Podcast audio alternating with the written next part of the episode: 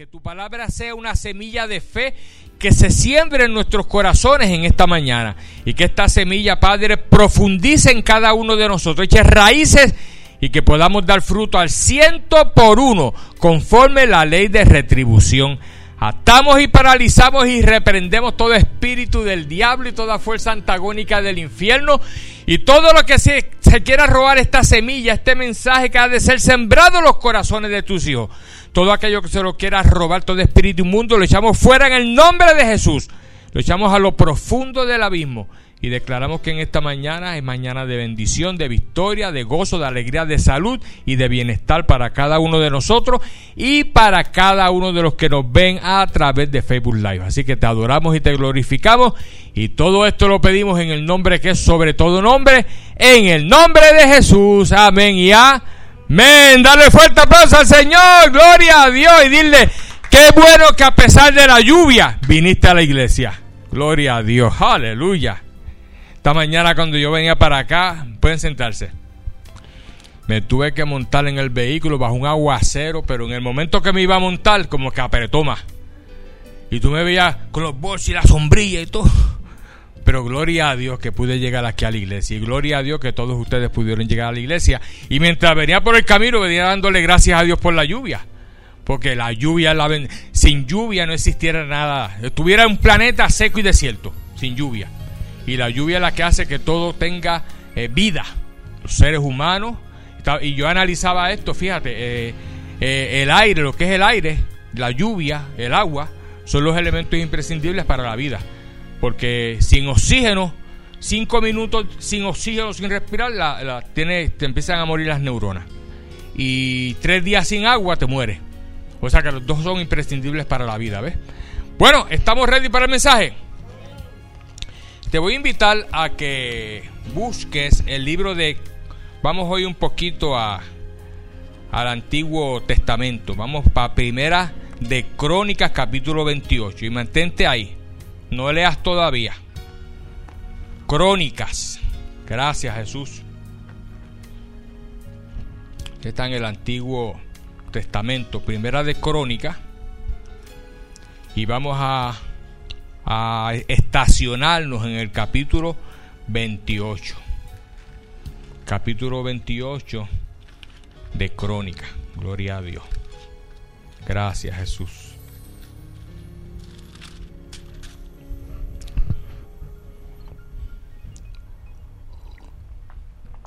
Damos gloria a Dios en esta mañana. Hoy yo quiero hablar, escúchame bien, presta atención Aprovecha bien esta oportunidad que Dios te está dando de recibir una semilla espiritual, porque esto que voy a compartir, eh, vamos a ver varias escrituras que corroboran, que afirman lo que voy a estar predicando en esta mañana. Yo voy a hablar sobre el tema de cómo nosotros como cristianos ser verdaderos hombres y mujeres de Dios. Cómo nosotros como cristianos ser verdaderos hombres y mujeres de Dios. Porque no todo el que se dice ser cristiano es un hombre de Dios. No toda mujer que se dice llamarse cristiana es mujer de Dios. Una cosa es tú decir con tu boca que eres hombre de Dios y, una, y, otra cosa es afirmar con tus hechos, con tus acciones, con tus palabras que tú eres hombre de Dios. ¿Ves? Por eso es que nosotros como creyentes no tenemos que estar gritándole a los cuatro vientos que somos cristianos. Tus hechos, tus palabras, tu testimonio hablan por sí solos. Y la gente va a reconocer que tú eres hombre de Dios o no eres hombre de Dios. Que tú eres mujer de Dios o no eres mujer de Dios. Amén. Y los hombres de Dios, hermano, escúchame bien esto. Los hombres de Dios somos totalmente diferentes a los hombres del mundo no somos diferentes en lo físico. Porque si se para aquí un hombre de Dios consagrado y se para aquí un hombre que no es de Dios, puede ser el más vil pecador y los ves físicamente a los dos, los dos se parecen, ¿ves? Los dos son idénticamente iguales en el sentido de que son seres humanos. Pero lo que los va a diferenciar es, como les dije ahorita, las acciones, lo que habla y la manera en que vive. Eso lo va a diferenciar grandemente del otro. Porque la manera en que vive el hombre que no es de Dios es de una manera totalmente diferente a la que vive el hombre de Dios. Al hombre de Dios le gusta consagrarse a Dios y, y, cuando oye el tema de Dios, el hombre de Dios está ahí seguida. Yo no sé si a usted le pasa esto, pero cuando yo estoy caminando en la tienda, supermercado, donde quiera, y de un momento oigo una conversación cristiana o alguien que menciona a Dios, como que en el interior mi oído hace, se inclina a eso porque oí la, la palabra Dios, oí la palabra Jesús, y como soy hombre de Dios cristiano, pues eso seguida me llama la atención. Hace poco salí de Kroger, eran como las 12 de la noche, eh, yo soy ahora un hombre nocturno, hago las compras a las 12 a la 1 de la madrugada, porque cuando estaba trabajando ese era mi horario, y, si, y, y ese horario está el supermercado vacío. Ya, los cajeros me conocen y me saludan cada vez que entro allí. Ayer entré con mi esposa y hasta se la presenté. she's my wife. Oh, nice to meet. Entonces, cuando salgo del supermercado, había un grupito como de 5 o 6 que seguida me llamó la atención porque estaban en el mismo parking, cogidos de mano y orando. ¿Por qué estaban orando? No sé, pero yo dije, gracias a Dios que todavía hay personas que no se avergüenzan de orar en público y mira, hasta se cogen de mano allí y estaban haciendo una oración. Por alguna situación era y estaban allí orando. Ahora bien, el punto es que los hombres de Dios nos diferenciamos de los hombres del mundo por esas razones. La manera en que hablamos, actuamos, las acciones nuestras. Ahora, en el alma, el hombre que no es de Dios y el hombre que es cristiano, también tenemos alma. Porque todo ser humano tiene alma y espíritu, más el cuerpo donde vive. Y todo cristiano o no cristiano tiene un alma, espíritu y un cuerpo. ¿Ves? Ahora bien, en lo espiritual también tienen un espíritu. ¿Qué te quiero decir esto? Que físicamente, espiritualmente y en el interior, en el alma, tenemos los seres humanos, todos cristianos o no cristianos, tenemos los mismos elementos, espíritu, alma y cuerpo. Ahora, la diferencia grande es la forma en que te estoy diciendo y quiero que te lo grabe bien, bien, bien, bien dentro de ti, la forma en que tú hablas, la manera en que tú te expresas, el testimonio que tú das y sobre todo la manera con que tú piensas, cómo tú piensas como cristiano. ¿Ves? Como cristianos nosotros somos gente que actuamos bajo la justicia de Dios, no bajo la justicia del hombre ni de la justicia del mundo. La justicia del mundo dice otra cosa. La justicia del mundo muchas veces hay personas que están ahora mismo presos injustamente. La justicia de Dios es diferente porque Dios conoce los pensamientos y las intenciones del corazón. Y Dios ve bien adentro del hombre. Por ejemplo, el hombre tiene una conciencia que cuando es dirigida por el Espíritu Santo, como expliqué la semana pasada, esa persona va a obedecer la conciencia puesta por Dios. El hombre que no es cristiano tiene una conciencia, pero la va a omitir, la va a tratar de ocultar, la, la, va a tratar de poner a un lado porque él quiere hacer lo que él cree que es correcto, aunque, aunque no sea correcto. ¿Me entienden? Y como creyentes tenemos una, una conciencia que tenemos que cada vez elevarla a los valores espirituales más grandes que podamos entender. Ahora, ¿cómo podemos desarrollar? ¿Cómo podemos desarrollar estos valores y principios que nos hacen diferentes a los hombres del mundo? Sirviéndole con corazón perfecto y voluntario a Dios. Diga conmigo, sirviéndole con corazón perfecto y voluntario a Dios. Te voy a hacer una pregunta. ¿Cuántos de ustedes están aquí porque alguien los obligó? Qué bien. ¿Cuántos están aquí voluntariamente?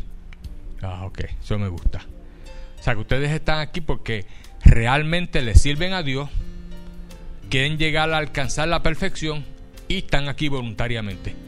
Nadie los, trajo obligados, nadie los trajo con amenaza, fue una, decisión voluntaria. Ah, pues yo quiero llevarlos a Crónica, primera de Crónica, porque vamos a ver rapidito la historia de cómo fue el ascenso de Salomón al trono.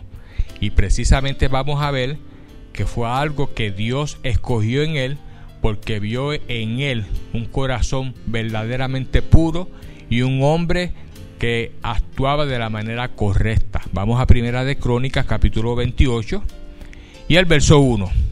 ¿Lo tienen? Vamos a dar lectura en el nombre del Padre, del Hijo y del Espíritu Santo. Síganme para que no se me pierdan porque vamos a leer hasta el capítulo hasta el capítulo 9 vamos a leer. Los que están en su casa, si tienen una Biblia, también búsquenla y busquen eh, Primera de Crónicas, capítulo 28, verso 1. Dice, reunió David en Jerusalén a todos los principales de Israel los jefes de las tribus, los jefes de las divisiones que servían al rey y los jefes, los jefes de millares y de centenas, los administradores de toda la hacienda y posesión del rey y de sus hijos, y los oficiales y los más poderosos y valientes de sus hombres. Y levantándose el rey David, puesto en pie, dijo, Oídme, hermanos míos y pueblo mío, yo tenía el propósito de edificar una casa en la cual reposara el arca del pacto de Jehová y para el estrado de los pies de nuestro Dios y había ya preparado todo para edificar. Ya estaba, David ya estaba ready, preparado para edificarle casa a Dios, un templo a Dios.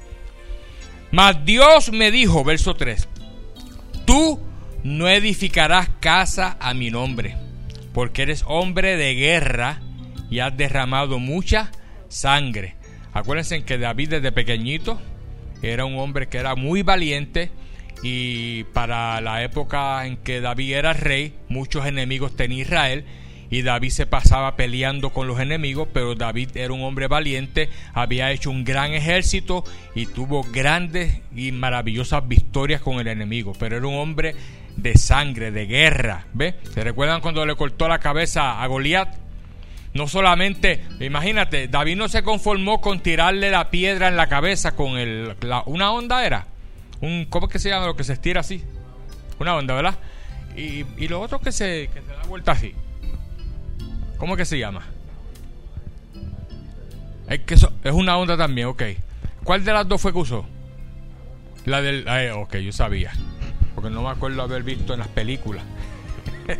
la excusa era así, sino la casa así y, salió a disparar, le dio en la cabeza. ¿eh? Pero David no se conformó con verlo ahí chocado. ¿Qué hizo David? Le cogió la espada del mismo, del mismo Goliat y ¿cómo es? ¿Cómo es? Beto, Beto como que lo hace mejor con Beto. Ese, ¿eh? Le hizo así. Le cogió a Goliat y lo degolló. Y no lo degolló solamente, entonces cogió su cabeza y se le enseñó a los, a los, al ejército de Goliat, que estaban allí también, y todos huyeron, se fueron corriendo. Y, desde ahí, desde el principio, ya, ya se que dentro de David era un hombre de guerra valiente y no le temía a nada, ¿ves?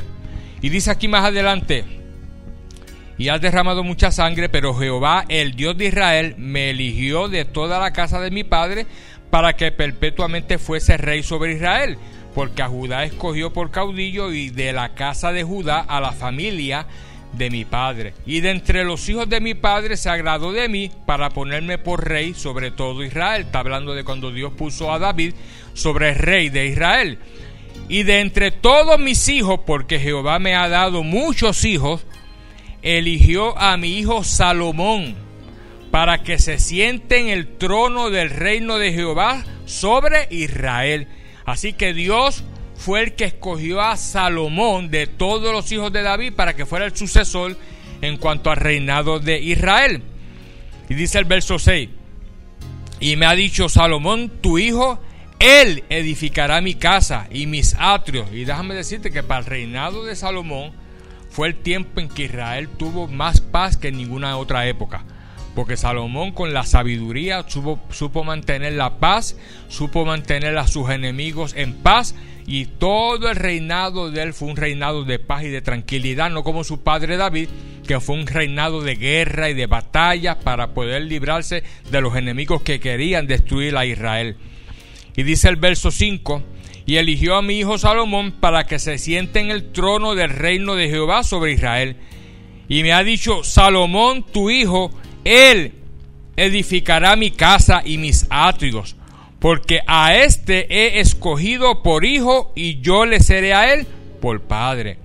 Asimismo yo confirmaré su reino para siempre si él se esforzare a poner por obra mis mandamientos y mis decretos como en este día.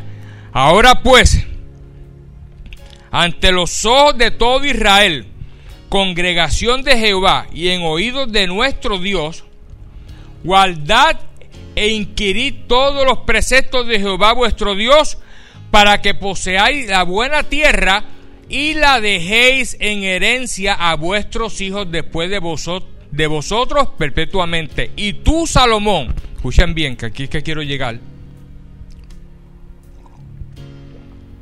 Dice, y tú, Salomón, hijo mío, reconoce al Dios de tu Padre y sírvele con corazón que, repítalo otra vez, corazón perfecto y con ánimo que voluntario.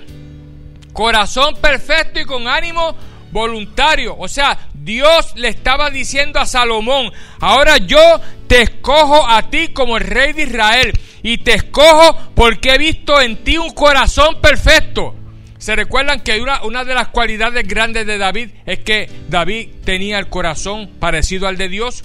Porque a pesar de que hizo lo que hizo y a pesar que era hombre de guerra, Dios lo necesitaba para poder librar a Israel de todos sus enemigos y a la misma vez a través de, de las estrategias, de la inteligencia y conocimiento que tenía David, él pudo librar a Israel de muchas batallas y ganarlas. Fue un hombre muy inteligente y a la misma vez tenía un corazón semejante al de Dios. Y lo mismo pasa con Salomón. Dios le dice a Salomón, yo quiero que ahora tú me sirvas con un corazón perfecto y con ánimo voluntario. No te quiero obligar a tener esta posición de rey. No te quiero poner ahí sin que tú no quieras. Pero si tú tienes ánimo voluntario, estás decidido y quieres gobernar a mi pueblo, yo te pondré como rey. Y en otras, en otros pasajes bíblicos explica claramente cómo cuando le dio el mandato que tomó el trono, él le oró a Dios y le dijo, Señor, no te voy a pedir la cabeza de mis enemigos, no te voy a, pedir que pongas en mi mano a mis enemigos, lo que quiero es que me des sabiduría, sabiduría para gobernar este pueblo. ¿Y qué dice la Biblia? Que Dios le dio a Salomón tanta sabiduría que la sabiduría que tuvo Salomón en su época no la ha tenido nadie, ni en aquella época, ni en la época de ahora, excepto Jesucristo porque Jesucristo como Hijo de Dios ha sido el hombre más sabio sobre la tierra, y después de él, Salomón. Y si la Biblia dice que no ha habido hombre más sabio, ni habrá hombre más sabio que Salomón, no importa que hayan científicos bien sabios, no importa que hayan personas bien inteligentes y sabias, ninguno jamás alcanzará la sabiduría que Dios le dio a Salomón, porque sencillamente Dios lo ha dicho en su palabra que como Salomón nadie sería como él. Por lo tanto, Dios quiere que nosotros también, como hijos de Dios que somos, le sirvamos a Dios con un corazón que perfecto y de ánimo voluntario. Amén. Dice más adelante, porque Jehová, escucha esto, esto es bien importante que tú lo puedas entender. Porque Jehová escudriña los corazones de quién? De todos él sabe lo que hay. Mira, lo que tú estás, lo que tú pensaste quizás que no agrada mucho a Dios, Él lo sabe. Lo que tú hiciste hace poco que quizás tú entiendes que no agrada a Dios y trataste de que nadie se enterara de eso que tú hiciste, Dios lo sabe. Y nosotros a veces ocultándonos de los hombres acá, cuando el mero mero, el rey de reyes, te dice, I'm watching you. Estoy viendo lo que estás haciendo. Estoy viendo lo que estás pensando. Estoy viendo las maquinaciones de tu corazón. Nadie se entera porque lo estás escondiendo de todo el mundo, pero de mí tú no te puedes esconder. Cuando, cuando nosotros hacemos conciencia que Dios sabe cada pensamiento y cada decisión y cada intención de nuestro corazón, de nuestro corazón, perdón, nosotros vamos a cambiar nuestra manera de ver las cosas y la manera de pensar y vamos a buscar la manera de servirle a Él con un corazón que perfecto y ánimo voluntario. Quiero que tú salgas de aquí en esta mañana. No he terminado el mensaje. Porque si digo que estoy terminando van a ser, ah, pastor, pasa? Faltan 25 para las 2 y usted termina a las 3 de la tarde. Digo, perdón. Pero yo quiero que tú salgas de aquí en esta mañana con ese pensamiento en tu mente. Yo le voy a servir de hoy en adelante a Dios con un corazón perfecto.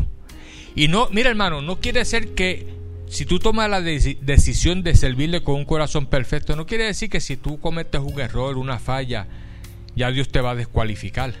Pero Dios ve tu decisión de caminar cada día más en la perfección. Y cuando Dios, escúchame esto, cuando Dios ve que tú tomas esa decisión de caminar sobre la tierra con un corazón perfecto, Dios te va a ayudar a que puedas alcanzar esa perfección. Y muchas veces te vas a encontrar en, entre la espada y la pared en ciertas decisiones que tú dices, caramba, pero si hago esto, yo, yo, quiero, yo quiero caminar con un corazón perfecto, pero si hago esto, agradará a Dios, porque no, no tiene apariencia de que es algo malo. Pero ¿y si hago esto que tampoco tiene apariencia de algo malo, agradará a Dios? Y te encuentras así, ¿cuál de las dos hago? Ahí viene la intervención de Dios. Y Dios, si tú le clamas a Él, seguida te va a dirigir y va a inclinar tu corazón a qué decisión tomar. Esa es la parte que muchas personas no saben. Porque muchas cosas, hay veces que tenemos que tomar decisiones. Y tenemos varias alternativas, pero todas se ven bien. No vemos nada malo aquí, no vemos nada malo acá, no vemos nada malo acá, pero una de ellas es la que tenemos que tomar, porque no podemos tomar las tres a la vez. Y una de ellas es la que, nos, la que nos va a conducir a la victoria. No quiere decir que las otras quizás sean malas, pero hay una de ellas específica que nos va a conducir a la victoria total y nos va a ayudar a caminar más en la perfección. Y cuando estamos en esa incógnita de no saber cuál de las tres decisiones tomar o dos decisiones tomar, ahí es que tenemos que dar un stop. Diga stop. Mira que está a tu lado, vale. Stop.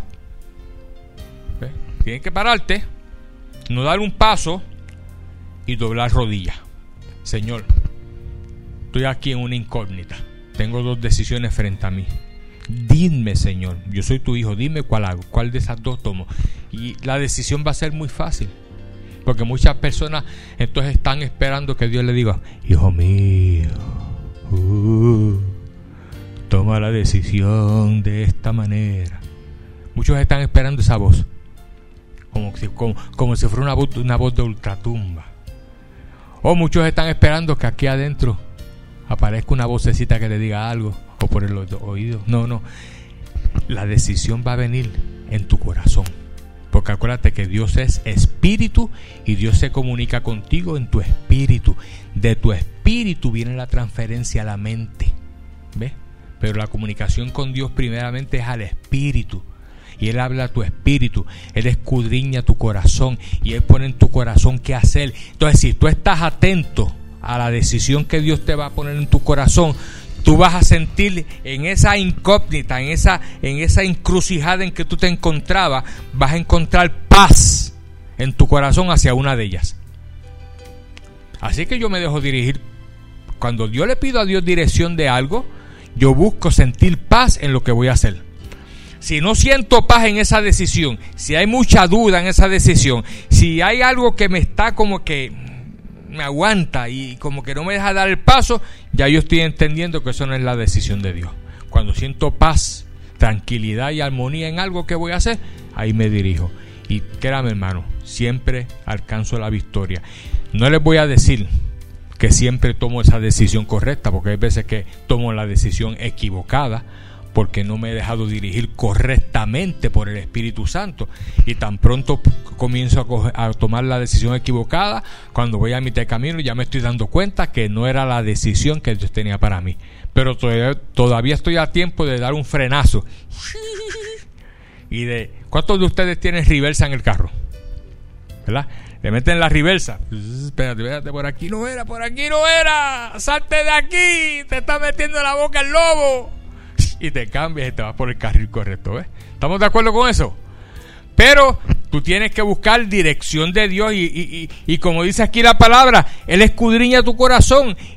de todos y entiende todo intento de los pensamientos. Si tú le buscares, lo hallarás. Mas si lo dejares, ¿qué dice aquí? Él te desechará para siempre. Uh. ¿Sabe? Si tú buscas a Dios, si tú escudriñas lo profundo de Dios a través de las escrituras, de, de la oración y lo buscas, ahí lo vas a tener. Pero si tú lo rechazas, si tú le das la espalda, si tú le dices a él, no, Señor, no te preocupes, muchas gracias, pero yo hago esto por mi cuenta. Oh, no hay problema, que dice aquí, mas si lo dejares, que dice, él te desechará para siempre. Ustedes saben que los días de Salomón, a pesar de que a pesar de que Dios lo escogió para esa, posición, Dios le dijo a Salomón, Salomón,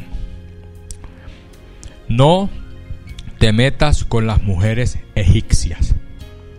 Ellas adoran a otros dioses. El corazón de esas mujeres se inclina a esos otros dioses. No te juntes con ellas. ¿Y sabe lo que hizo Salomón? Vamos a ponerle por decirlo jocosamente, casi duro. Porque si Dios le dijo eso, ¿por qué no lo obedeció? Se fue inclinando al corazón de las egipcias, porque las egipcias también eran mujeres muy bellas. Y Salomón tenía, los, los hombres, no me pregunten por qué, en esta época no se puede, pero Salomón tenía 300 esposas. Imagínate un poquito más y tenía una para cada, para cada día. Porque pero pero eso no se queda ahí. Entonces tenía 700 concubinas. Un total de mil. O sea, tenía un cuarto para cada una. Hoy le toca a Elsa, a fulana, a Felipa. Y en aquella época no había problema porque era permisible. ¿Por qué Dios permitía eso en aquella época? Posiblemente para que hubiera, se engendraran más niños y había muchas razones. Quizás personas que se dedican al estudio de esto más profundo, yo no me dedico al estudio de eso muy profundamente, sepan por qué en esa época los hombres podían tener tantas mujeres y no era pecado. En el Señor, en el Nuevo Testamento, Jesús cambia esto. Jesús dice que ahora tenemos, tenemos que tener una sola esposa. No haga así. Ave María es mucho mejor. ¿Tú sabes lo que es tener 300 esposas? Alimentar a 300, 300 mujeres con sus hijos. Y después las concubinas también. Prefiero una. Le dedico más tiempo a eso. Que puedo dedicarle todo mi amor y cariño a esa, ¿ves?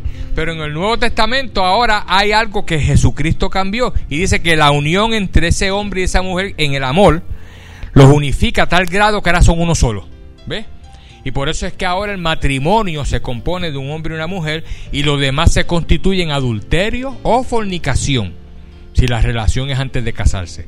Ahora bien, en el Antiguo Testamento era diferente, pero eh, eh, las 700 concubinas y las 300 esposas eran mujeres israelitas.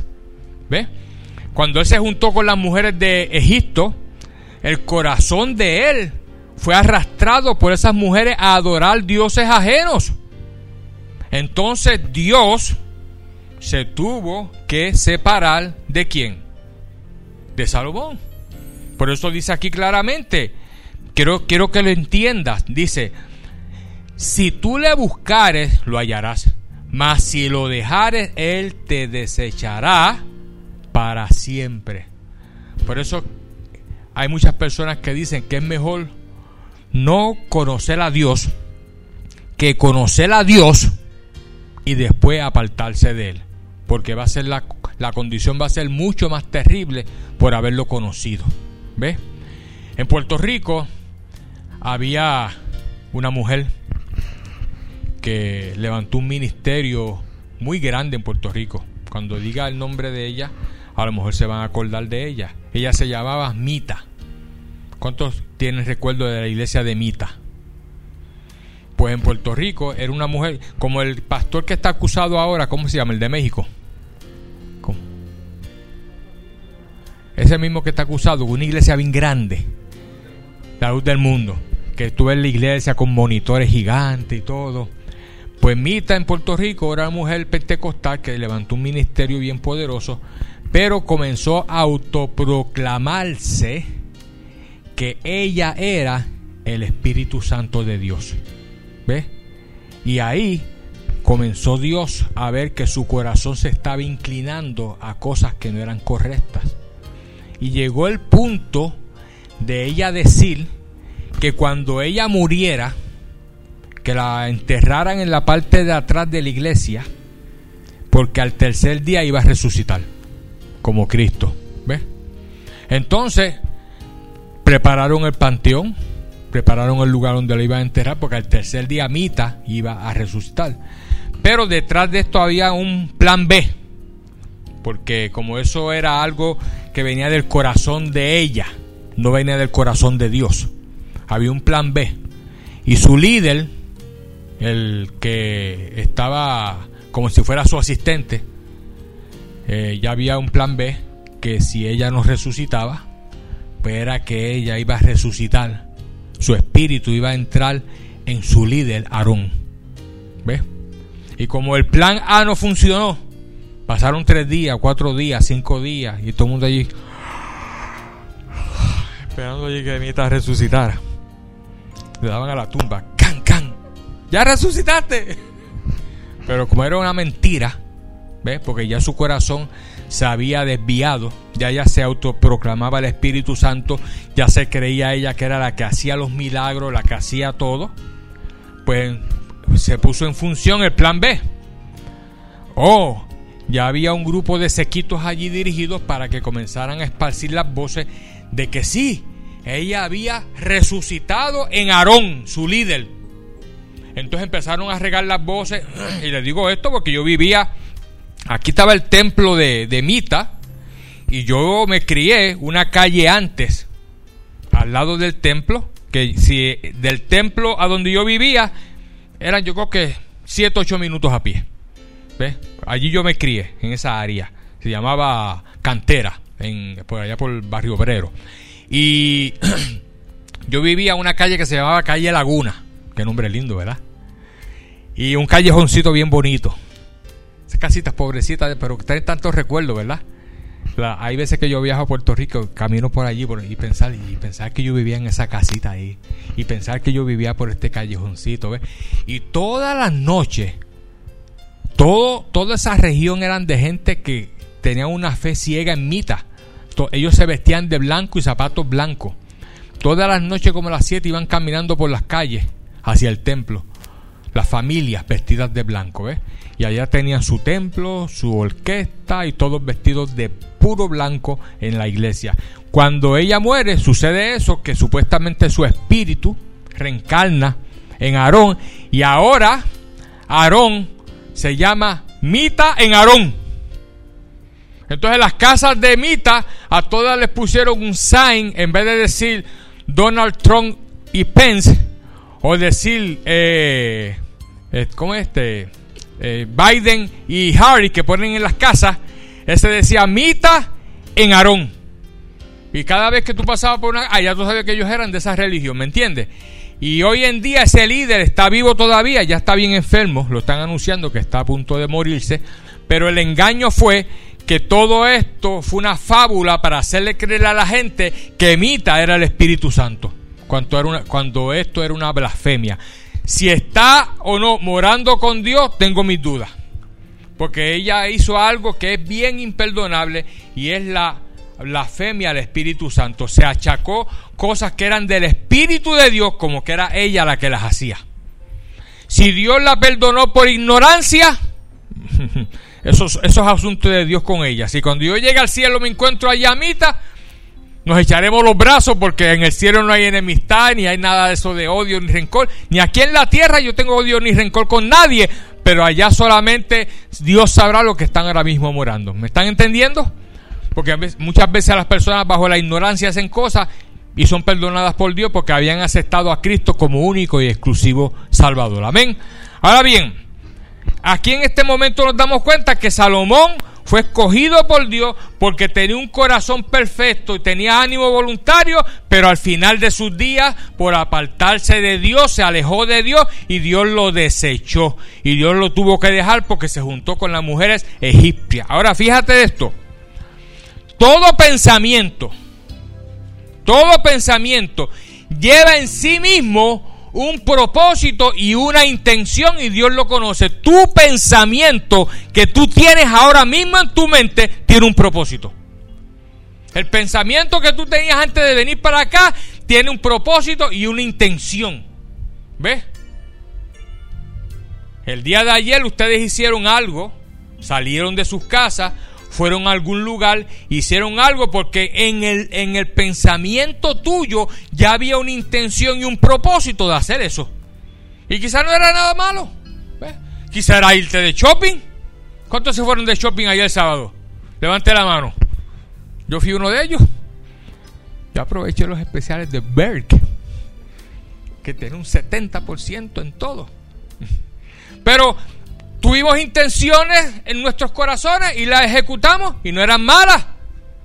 Pues tenemos que siempre cuidar que cada intención, cada pensamiento en nuestra mente sea un pensamiento que no tenga connotaciones negativas ni malas. Porque nuestro pensamiento tiene que ser un pensamiento que siempre esté de continuo buscando de Dios pensando en las cosas buenas de Dios o con cosas que no hagan daño a nadie. O sea, la clave del éxito de un cristiano radica precisamente en cuál es la intención y cuál es el propósito de cada pensamiento que hay en tu mente.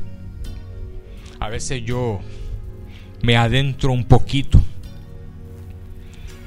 en la mente de un narcotraficante. Le voy a explicar por qué, me, les estoy diciendo esto. Le tomo un poquito de agua. Hoy amanecí con mucha sed.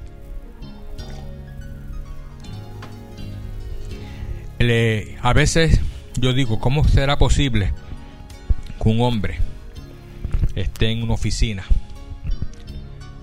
ahí dando órdenes? Hey, tú y tú, vayan y mátenme a fulano siendo un ser humano, con conciencia, con alma y con espíritu, dando órdenes de cosas malas siempre. Tú y tú, vayan aquí y róbenme en este banco, o hagan esta fechoría, o hagan esto, y él es el jefe, el narcotraficante, el mero mero, pero en su mente, a veces esto no lo puedo entender, ¿cómo puede estar esa mente constantemente? Pensando cosas malas, pensando cómo ejecutar a alguien, cómo matar a alguien, cómo poder adquirir más dinero, a quién, a quién de los otros narcotraficantes le puedo quitar su negocio para añadirlo al mío, todas estas cosas. Y por eso es que tú ves este mundo como está, que hay, mira hermano, en, en mi isla Puerto Rico, según las estadísticas, hay más puntos de drogas que escuelas. O sea que en cada esquina es un punto de droga. Y ahí se va y se negocia y se compra la droga, pero detrás de esa droga hay alguien, un mero mero, que la está distribuyendo y la está, y está pagándole a otro para que la distribuyan. Pero él es el que tiene la, la, la, la oficina grande donde él distribuye toda esa droga de ahí. Y donde manda a matar al que quiera mandar a matar y le, mira, te voy a dar cinco mil para que me mates a fulano. Y cada vez aparecen dos y tres muertos en la calle porque lo ejecutaron, la mafia. Aquí en Dallas está ocurriendo lo mismo. No, tenemos que ir muy lejos. Eh, hay un aumento de asesinatos terribles y cada día aparecen muertos en diferentes lugares de balazos, de tiros, porque el narcotráfico también está rampante aquí donde vivimos. ¿Por qué? Porque el enemigo, Satanás, está descendiendo. Escúcheme esto, el libro de Isaías dice que en los postreros días antes de la venida de Cristo, Satanás va a descender con toda su, su furia y que, y que va a tratar aún a los escogidos de Dios tratar de desviarlos. ¿Cuántos son escogidos de Dios aquí? Levanta su mano. Tenemos que cuidarnos. ¿Por qué? Porque Él va a tratar de desviar tus pensamientos. Y en eso es que estoy enseñando en esta mañana. En cuanto a los pensamientos, tú tienes que estar analizando tus pensamientos para que sepas que cada pensamiento que tú tienes en tu mente tenga la intención correcta que no sea un pensamiento que vaya a causar daño a alguien. ¿Por qué un pensamiento puede causar daño a alguien? Porque nuestros pensamientos tienen energía. ¿No te ha pasado? Y esto me pasa mucho a mí con mi esposa. Hay veces que solamente empiezo a pensar en ella. O ella piensa en mí y yo vengo. Ay, déjame llamar a mi esposa. Aló. Oye, ahora mismo estaba pensando en ti para que me llamara. ¿No, le pasa a veces algo parecido? ¿Ve? ¿Ve? Hay una energía en los pensamientos porque nosotros, nosotros somos seres espirituales. ¿Ve? Y hay veces que nosotros estamos pensando en una persona y cuando pensamos en esa persona, esa persona siente, no, no que la persona dice, mira, fulano está pensando en mí. No, la persona siente como que algo de esa persona que está pensando en ella y hay una unificación en lo espiritual. Y eso sucede también con nuestros pensamientos hacia cualquier dirección que vayan. Por eso tenemos que cuidar que nuestro pensamiento sea bien intencionado. Porque si alguien nos hace daño, si alguien nos hiere y comenzamos a pensar mal de esa persona, nuestro pensamiento está mal intencionado y hay una energía negativa que va a salir de nuestra mente, de nuestro espíritu y puede causar daño a los demás. Y no estoy hablando de espiritismo ni de esas cosas. somos seres espirituales. Tenemos una mente, un alma que pertenece al mundo espiritual. Dios es espíritu. Y los verdaderos adoradores adoran a Dios en espíritu y en verdad. Cuando tú adoras a Dios en espíritu, tú elevas tu espíritu, tú te conectas con Dios. ¿Ves? Tenemos que entender eso de la manera que estoy explicándolo, porque es la manera en que nosotros podemos afectar a alguien con nuestros pensamientos. Y si la intención es correcta, podemos bendecir a personas con nuestros pensamientos. Podemos enviar lo que el mundo dice por ahí, buenas vibras. Pero no son buenas vibras en realidad. Son pensamientos positivos que van con una energía llena de poder de Dios para bendecir a otras personas. ¿Ves? Quizás esos pensamientos los puedes manifestar de una manera más poderosa si los hablas. Si dice, Padre, en el nombre de Jesús, yo envío este poder de tu palabra sobre esta persona para que reciba la bendición, la sanidad, el milagro, lo que necesite, en el nombre de Jesucristo de Nazaret. Y nosotros tenemos esa, esa cualidad de que tenemos a través de nuestros pensamientos la capacidad de poder bendecir o de maldecir a través de la energía que nosotros sacamos de nuestros pensamientos. Ahora bien, ¿cuáles son algunos de los pensamientos con mala intención que nosotros podemos tener? Podemos tener pensamientos posesivos y de avaricia, diga de avaricia. Y la avaricia es bien, bien condenada en la Biblia en el libro de Lucas capítulo 12. Míralo un momentito, Lucas 12. Lucas capítulo 12.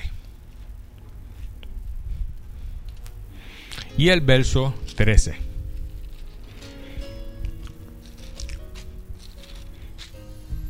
Doce, verso 13. Dice, le dijo uno de la multitud, maestro, di a mi hermano que parta conmigo la herencia. ¿Sabe? Estaba aquí. Usted sabe que Cristo cada ratito se paraba y le hablaba a las multitudes, él les predicaba a la gente. Pues está aquí trayendo una enseñanza, está predicando, era una multitud de gente. Y uno de ellos le dice, maestro, di a mi hermano que parta conmigo la herencia. Mas él le dijo, hombre, ¿quién me ha puesto sobre vosotros como juez o partidor? Y les dijo, mirad, igualdad de toda avaricia porque la vida del hombre no consiste en la abundancia de los bienes que posee, que es una de las formas en que mucha gente piensa que es la manera en que ellos quieren vivir. Mientras más bienes posean, más poderosos se sienten. Mientras más posesiones adquieran, más poderosos se sienten. Y el amor al dinero, ustedes saben que es la raíz de todos los males y el dinero en sí mismo tiene un poder que si tú no lo controlas, él te controla a ti. Entonces, la, abundancia, la, vida del hombre no consiste en cuántos bienes tenga. Dios lo que quiere es que tú tengas lo necesario para vivir y que vivas bien y que tengas todas tus necesidades cubiertas, pero que tú no entiendas que tu vida consiste en tener más dinero, más bienes, más, porque eso se convierte entonces en avaricia. Cuando tú posees y posees y posees y no compartes con los demás, no le das a los demás, no ayudas a los demás, eso se convierte en avaricia. Y esos pensamientos posesivos de tener, tener, tener, tener, no son pensamientos correctos que un cristiano debiera de tener en su mente. ¿ves? Otro, otro pensamiento constante que muchas personas tienen son pensamientos machistas. Hay hombres que, que piensan que como son hombres, ellos tienen la última palabra. Y aquí mando yo, aquí se hace lo que yo diga. ¿Ves? Ya Beto no es así. Era así antes. ya yo no soy así. Ya Enrique no es así. Quizás éramos así en una época. Pero ya no somos así. ¿Por qué? Porque ahora entendemos que el hombre es hombre porque Dios lo escogió hombre, pero no para estar por encima de la mujer ni estar como un, un, un de eso, ¿cómo se llama? Que tiene como súbdito a la mujer, como que la tiene cautiva, como que ella tiene que obedecerlo en todo lo que él diga, ¿me entiendes? Eso no fue la intención del hombre cuando Dios puso en el corazón del hombre el liderazgo. El hombre por sí solo tiene un liderazgo. Acuérdate que fue lo primero que Dios creó a un hombre no es que la mujer valga menos, es que Dios le dio al hombre la prerrogativa de ser el líder, pero un líder que no sea un líder machista, un líder que no diga aquí mando yo, un líder que quiera él tomar todas las decisiones sin dejar que la mujer tome decisiones porque ella también es parte de la familia. Él es líder porque es la cabeza del hogar, pero ahora tiene que cumplir con muchas responsabilidades. Pablo lo explicó claramente en Efesios capítulo 5. Vaya conmigo rapidito. Efesios 5, capítulo 25. Búsquelo ahí un momentito en su Biblia. Mire lo que dice. Dice, maridos, amad a vuestras mujeres así como Cristo ama a la iglesia y se entregó a sí mismo por ella para santificarla, habiéndola purificado en el, en el lavamiento del agua por la palabra, a fin de presentársela a sí mismo una iglesia gloriosa que no tuviera mancha ni arruga ni cosas semejantes, sino que fuese santa y sin mancha. Así también los maridos deben amar a sus mujeres como así como a sus mismos cuerpos. El que ama a su mujer, a sí mismo se ama. Porque nadie aborreció jamás su propia carne, sino que la sustenta y la cuida, como también Cristo a la iglesia. Porque somos miembros de su cuerpo, de su carne y de sus huesos. Por eso dejará el hombre a su padre y a su madre y se unirá a su mujer. Y los dos serán qué? Una sola carne. El hombre es la cabeza del hogar. El hombre tiene responsabilidades.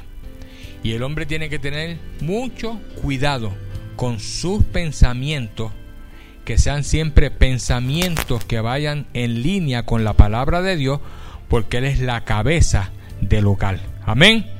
La mayor responsabilidad de un hombre de Dios, me estoy refiriendo un poquito ahora a los hombres, es cumplir con sus responsabilidades como cabeza del hogar, que es lo primero que tiene que hacer.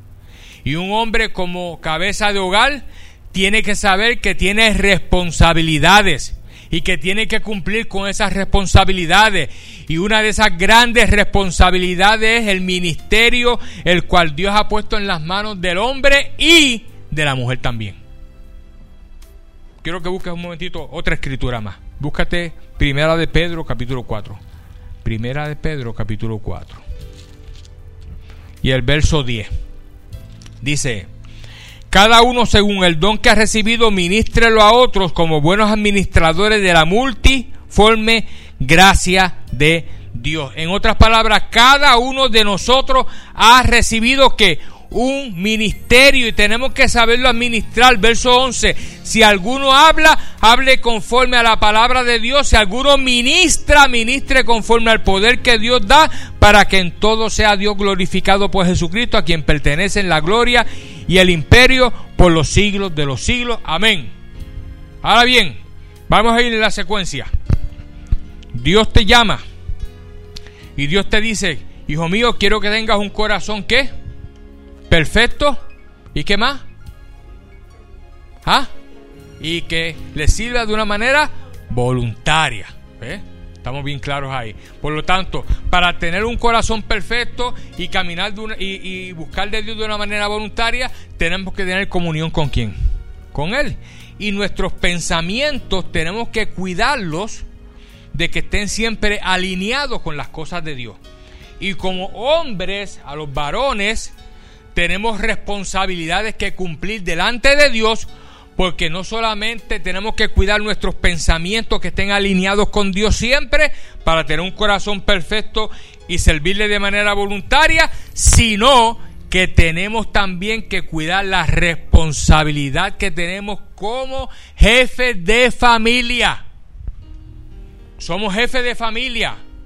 Somos la parte más importante del hogar, no porque la mujer sea menos importante, es que la responsabilidad real sobre el mantenimiento del hogar, el orden del hogar y todo lo que tiene que ver con el hogar recae más sobre el hombre, que es la cabeza del hogar. ¿Ve? La mujer tiene que siempre estar en apal con el hombre, pero tratar de llegar siempre a un acuerdo con el hombre para que haya una armonía.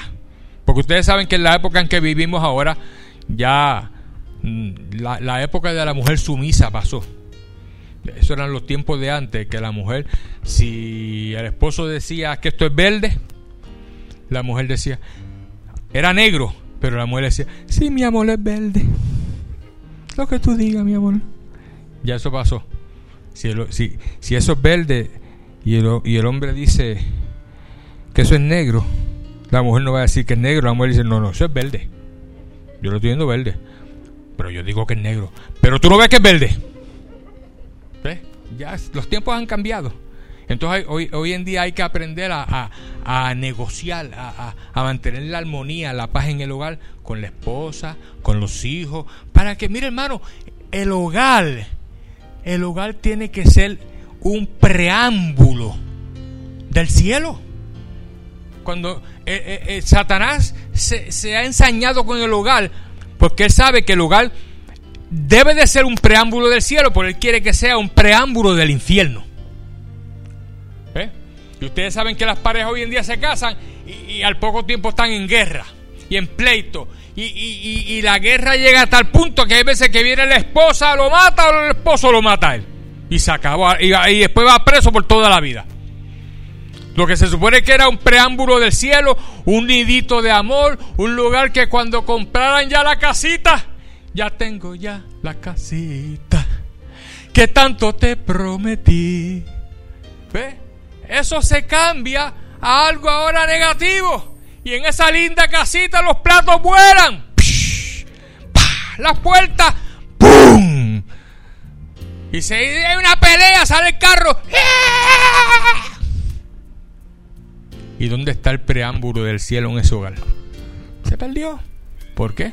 Porque el pensamiento de la cabeza del líder no lo supo alinear con el pensamiento de Dios. Y se dejó llevar por muchas cosas negativas porque no había comunión con Dios. Eso, eso es todo.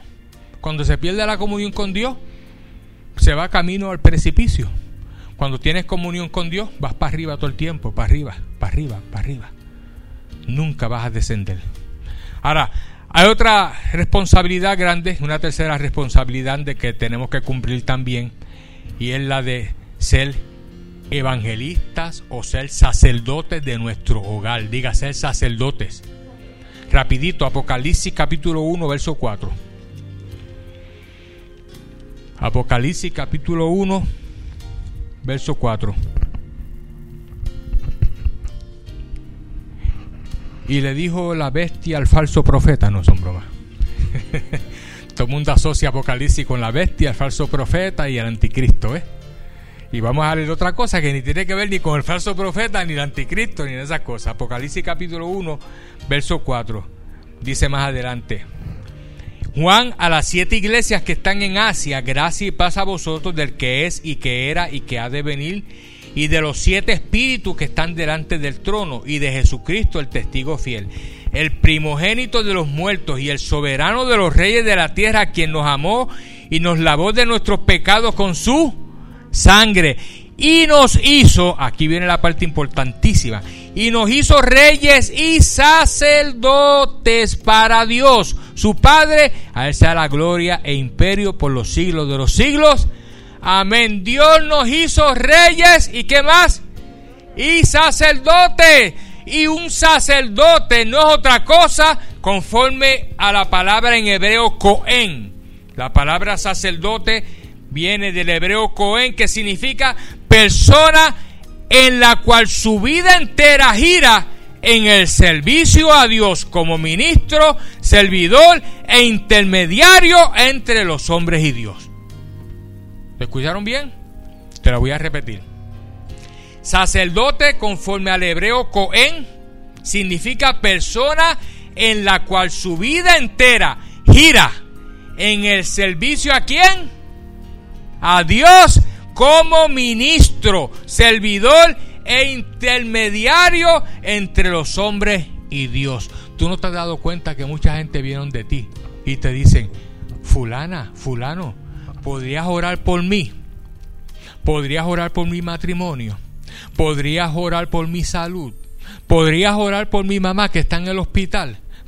Porque ellos te están viendo como, no le entienden, pero tú estás haciendo el papel en la tierra de un sacerdote. Ellos te ven como sacerdote, pero ellos no usan, como no conocen de las cosas de Dios correctamente, no te ven como un sacerdote, sino que ellos ven un cristiano, pero un cristiano fiel, un cristiano que va a la iglesia, un cristiano que ellos entienden que está consagrado y van a él a buscar qué? Oración, porque saben que hay algo especial en esa persona que puede comunicarse con Dios mejor que él. Y por eso te piden que interceda, por eso te piden que ore, porque ellos ven en ti un sacerdote. Mira, ve a Isaías 61, 6 rapidito. Isaías 61, 6. Gracias Jesús. Mira lo que dice ahí. 61, 6. Y vosotros seréis llamados sacerdotes de Jehová, ministros de nuestro Dios seréis llamados y comeréis las riquezas de las naciones. Oh, aleluya. Dice que vas a ser llamado sacerdote del Dios Altísimo. Y nuestro ministerio comienza en el hogar. Diga en el hogar. ¿Se te va a hacer difícil evangelizar en otros lugares? Si primero no evangelizas en tu hogar, tu familia, tienes que comenzar a ser sacerdote de tu familia. Tú tienes que conducir a tu familia a la presencia de Dios. ¿Me están escuchando los líderes? Tienen que conducir a sus familias a la presencia de Dios. Tienen que tratar de evitar las discusiones en las casas. Evitar los pleitos, los desacuerdos. Si hay problemas de salud, el sacerdote, el líder, vamos a orar. Si hay problemas financieros, el sacerdote, el líder, vamos a orar. Si el líder establece la oración en la casa, todas esas eh, situaciones y esos problemas van a ser solucionados por la presencia de Dios. Tenemos que atraer la presencia de Dios a nuestro hogar. Nuestro hogar tiene que ser un pedacito de cielo, un lugar donde se respire paz constantemente. Tú tienes que establecer días de oración y lectura bíblica en tu hogar. Si no lo estás haciendo, es hora de que lo hagas. No tiene que ser todos los días, un ratito a la semana, ciertas horas, cierto, cierta media hora, sacar tiempo de oración. Tenemos que conducir a la familia a la iglesia, llevar a los hijos a la iglesia. Felicito a todos los papás que traen aquí sus hijos a la iglesia, porque están, esos hijos se están criando en el temor de Dios y créanme, cuando crezcan van a ser hijos y hijas temerosos, temerosos de Dios. Tienen que conducirlos a su iglesia. Si eres un buen sacerdote que cumple con tus responsabilidades, tienes que darle buen ejemplo a tu familia. Amén. Le dan un aplauso al Señor.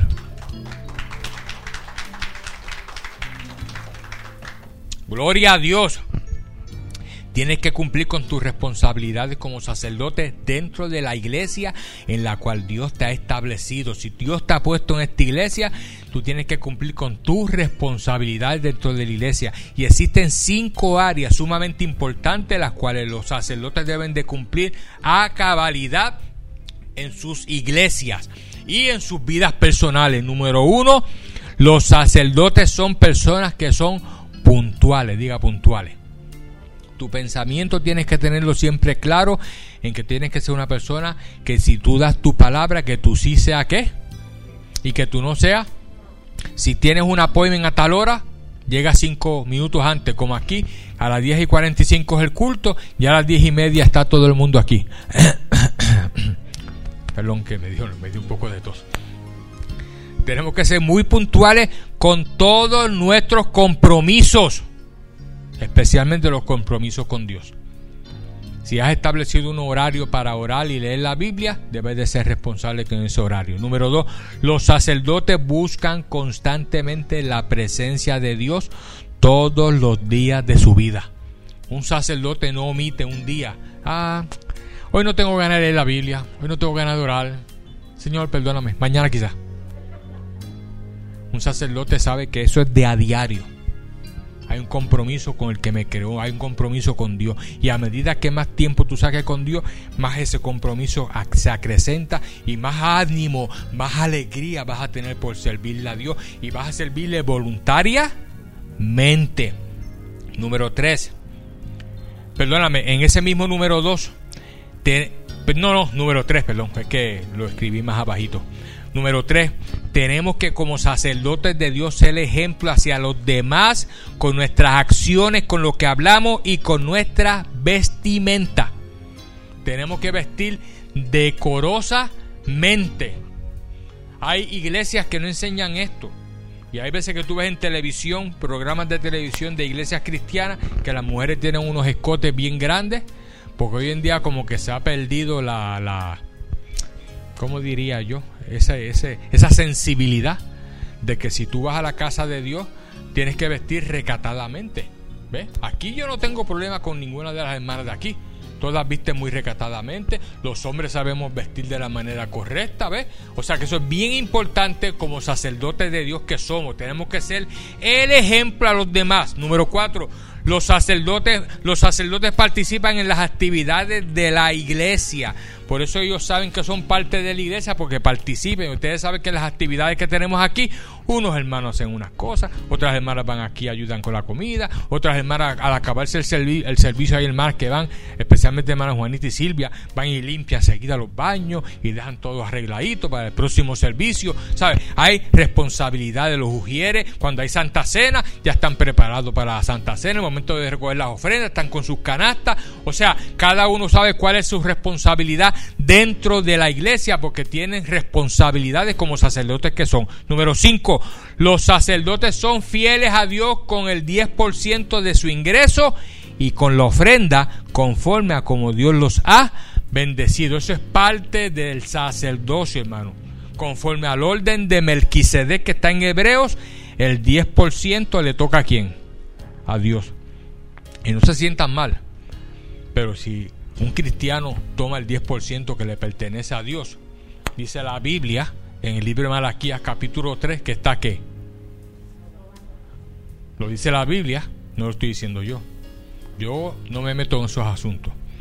Eres tú con Dios. Yo ayer estaba hablando yo con mi esposa que desde que nosotros conocimos lo que es el diezmo, hacen ya, desde que nos convertimos prácticamente, apartamos el diezmo de todo, de todo si recibimos dinero de aquí, el 10% es de Dios. Recibo el seguro social, el 10% es de Dios. Recibo todo el dinero, el 10% de Dios. Eso es sagrado. Como que ese dinero ni lo miramos, porque eso le pertenece a Dios. Y por eso Dios nos ha bendecido. Y nos ha bendecido, porque Dios bendice al dador alegre. Cuando tú das tu diezmo y tu ofrenda con alegría, Dios ve tu corazón alegre y Dios te bendice más de lo que tú te imaginas. Y saber que ese 10, como sacerdote, saber que ese 10%, por, 10% no contamos con él, porque eso le pertenece a Dios. Cuando los sacerdotes cumplen con estas cinco áreas principales, hay muchas más, pero estas son las cinco más principales que yo pude más o menos, mientras preparaba el mensaje anoche, ir eh, poniendo en orden. Cuando cumplimos con estas cinco responsabilidades, escúchame bien, Dios te va a llevar a otro nivel dentro de la iglesia, que es un nivel mucho más alto, con muchas más responsabilidades, pero lo vas a hacer de una manera voluntaria.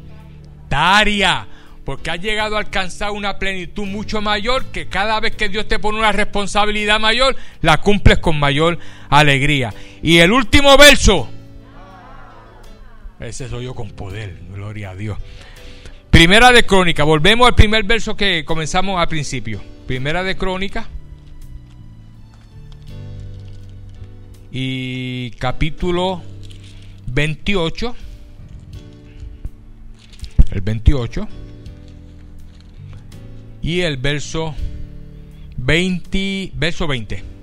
Dice, dijo además David a, Salomón su hijo, anímate. ¿Y qué dice ahí?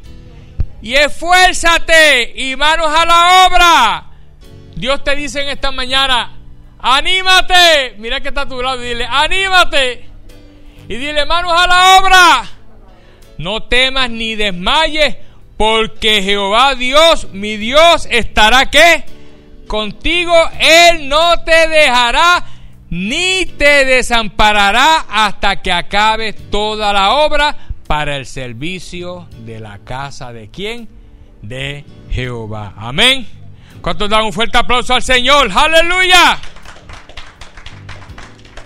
Cierra tu Biblia. Quiero darle gracias a Dios por la oportunidad que me ha dado de poder enseñar este mensaje. Y tú que estás en tu casa, tú que estás en tu hogar, espero que este mensaje haya sido de gran bendición, que haya sido de gran edificación para tu vida. Y acuérdate, haz de Jesús la decisión número uno en tu vida. Y si estás enfermo, quiero hacer una oración por los que están enfermos para que ahora mismo reciban sanidad. Padre, en el nombre de Jesús envío tu poderosa palabra ahí a la distancia donde me están viendo en Facebook Live para que cada persona que esté enferma, que esté pasando una situación adversa negativa, reciba sanidad, reciba liberación y reciba salvación en el nombre poderoso de Jesús de Nazaret. Y será hasta el próximo domingo, nuevamente a las 10 y 45, en esta, la Iglesia Multinacional de Fe. Sean bendecidos. Un aplauso fuerte al Señor.